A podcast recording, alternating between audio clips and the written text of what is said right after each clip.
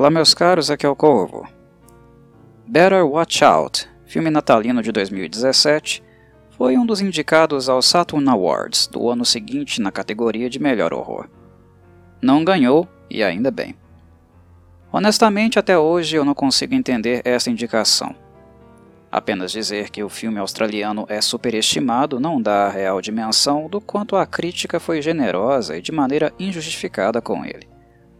O ano de 2017 não foi muito criativo no campo do horror, mas de memória eu consigo me lembrar de muitos filmes que foram mais sólidos e interessantes do que Better Watch Out. The Void, It Comes at Night, Raw, Get Out's Game, The Shape of Water, It, Chapter 1, o segundo Creep, Get Out, 1922. Alguns dos vários exemplos de filmes do gênero que, embora não sejam maravilhas inovadoras, são todos muito superiores a Better Watch Out. E realmente não entendo o que viram de tão impressionante neste filme. É compreensível que ele entretenha alguém que está apenas procurando por pipoca e distração, mas ser nomeado para qualquer tipo de premiação é forçar muito a barra. Basicamente, duas coisas me incomodaram muito nesse filme. A primeira delas foi a falta de alma e aspectos culturais marcantes do país de origem. Como mencionei, Better Watch Out é um filme australiano, e embora tenha no elenco a atriz Virginia Madsen, conhecida pelo seu papel em Candyman, e Patrick Warburton, ambos americanos, o restante do elenco, todo adolescente, é australiano. Virginia e Patrick aparecem apenas no início e no fim do filme, e não tiveram mais do que 10 minutos de cena, arredondando para cima.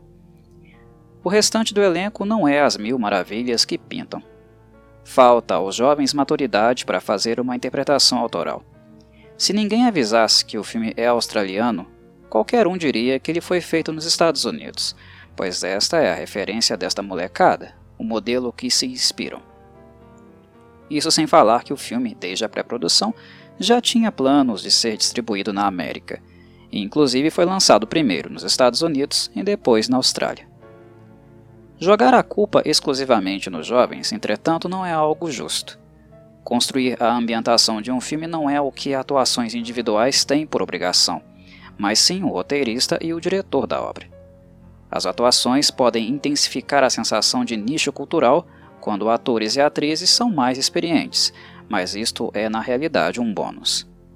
Dito isso, o roteiro e a direção, por serem tipicamente americanos em termos de paradigma, ajuda a explicar por que os jovens foram tão afetados, pois a inexperiência de todos os leva a ficarem reféns da direção e apenas seguir as instruções da mesma. Em atores mirins, raramente encontramos personalidade e maturidade suficiente para que um personagem seja interpretado de forma autoral. A tutela normalmente coloca os jovens quase sempre no lugar de marionetes da direção. E foi isto que, basicamente, aconteceu em Better Watch Out. Os jovens fazem o que têm de fazer, mas fazem aquilo que foi dito a eles e somente isso.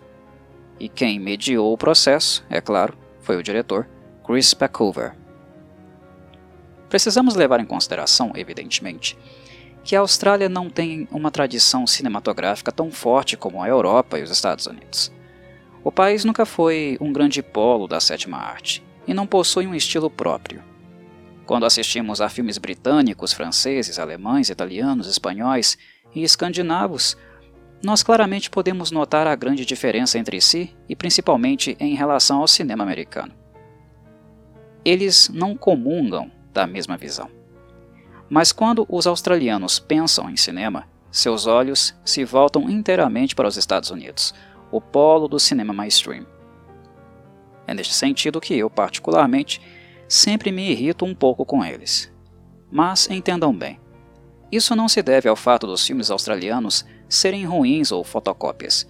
Por exemplo, Mad Max e The Babadook são excelentes filmes, certo? Relevantes para os gêneros ação e horror.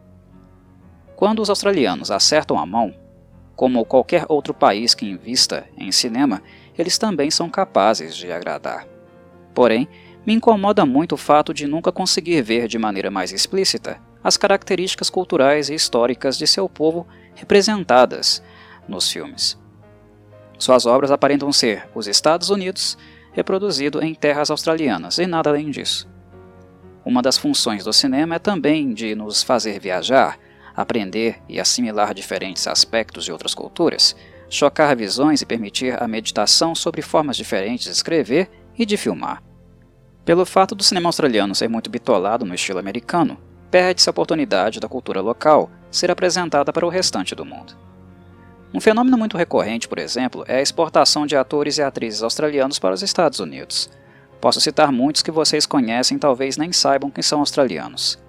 Kate Blanchett, Hugo Weaving, Hugh Jackman, Heath Ledger, Nicole Kidman, Naomi Watts, Margot Robbie, John Noble e Geoffrey Rush, por exemplo. São todos eles australianos. Sendo assim, como nós poderíamos dizer que o cinema australiano é fraco? Não é. O problema é que essa galera toda, normalmente, vai estudar nos Estados Unidos e constrói uma carreira somente lá. Além disso, em virtude das referências acadêmicas e profissionais que recebem, eles também acabam sendo americanizados no quesito estilo, o que também é lamentável. Portanto, para concluir este primeiro apontamento, o que estou dizendo é que não importa o gênero de filme que vamos assistir, quando nos deparamos com um filme australiano o mais provável é que ele não seja nada mais do que um filme americano feito na Oceania. São sempre os mesmos clichês, o mesmo paradigma. E por falar em clichê, isso é o que não falta em Better Watch Out, o que me leva a falar do segundo aspecto que mais me incomoda nele. De maneira resumida, se trata do filme e dos envolvidos nele acharem que são mais espertos e criativos do que realmente são. Better Watch Out quer convencer você, espectador, de que é diferente e inovador, que não segue o caminho comum de filmes neste formato, e vai tentar te convencer disso fazendo uso de um recurso nada surpreendente: o plot twist. Nos primeiros 20 minutos, Better Watch Out é o típico clichê do cinema americano, do cinema americano oitentista, eu diria. Um pirralho, uma babá, o pirralho dando em cima da babá, a babá convidando o namorado para a casa do pirralho para dar uns amassos. Aí, um maníaco aparece e o caos se instaura. Clichêzão, certo? A vontade que temos é de desligar a TV e jogar o filme pela janela. Porém, aqueles com um bom nível de paciência logo descobrirão, após os 20 minutos iniciais, que o filme não é o que aparentava ser. Aqui entra o primeiro plot twist, e Better Watch Out se torna bem diferente do que aparentemente nós achávamos que ele seria, e aqui reside o segredo. A direção conhece os clichês, sabe o que nós, espectadores, vamos esperar quando assistimos às cenas iniciais, e aí apresenta um plot twist que nos leva a uma direção completamente inesperada. Mas a pergunta importante é que faço agora.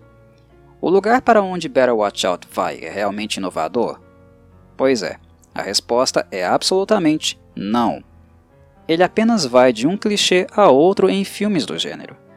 A diferença é que nós não encontramos sempre o mesmo tipo de condução junto com a mistura de clichês específica presente neste filme, organizada nesta estrutura.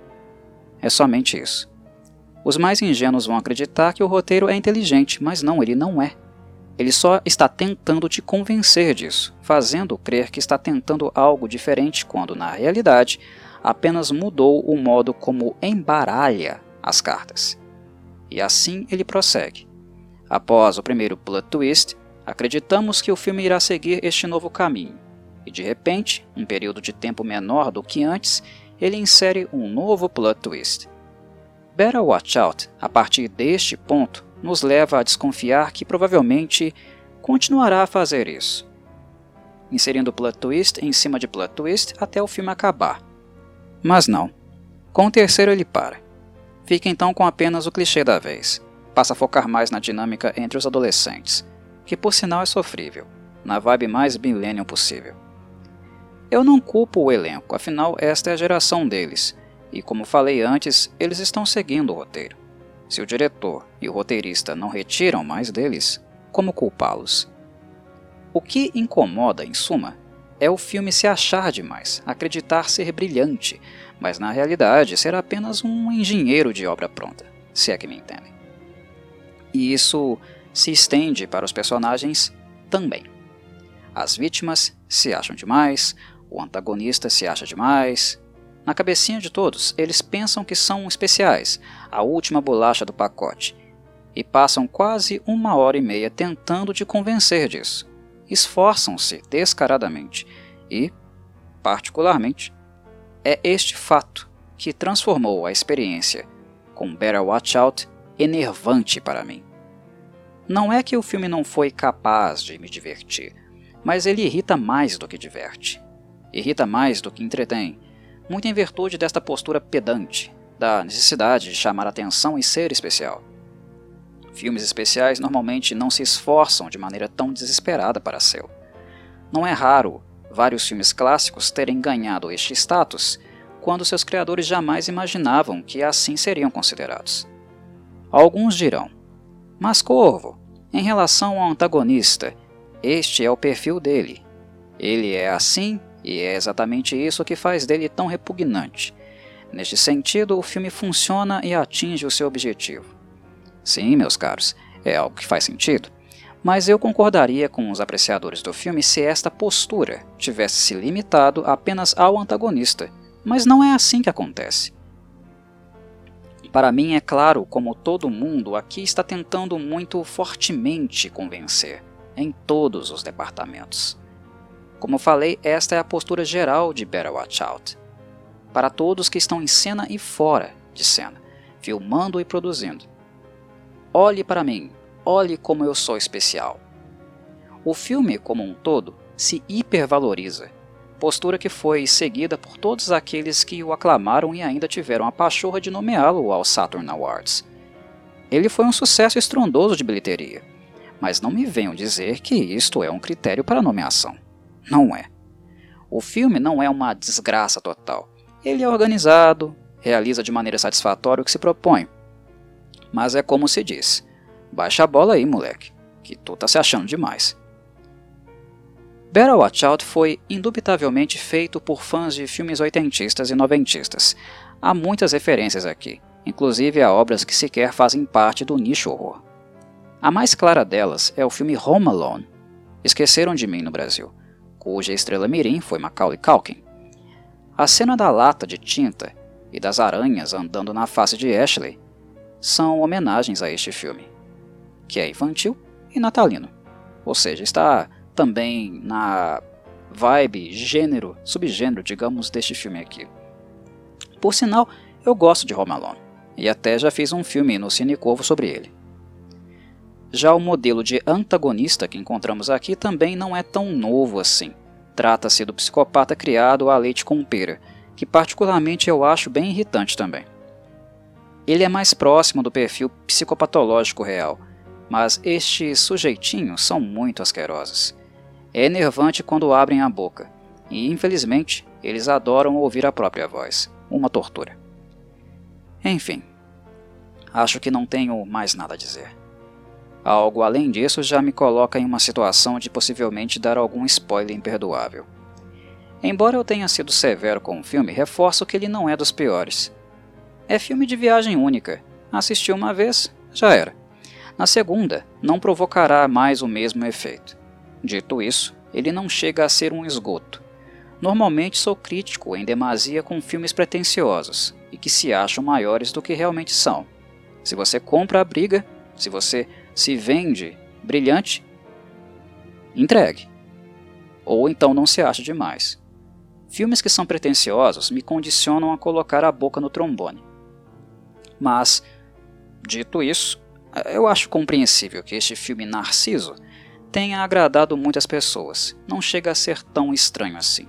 O problema para mim, como disse, é a superestima. Não é para tanto.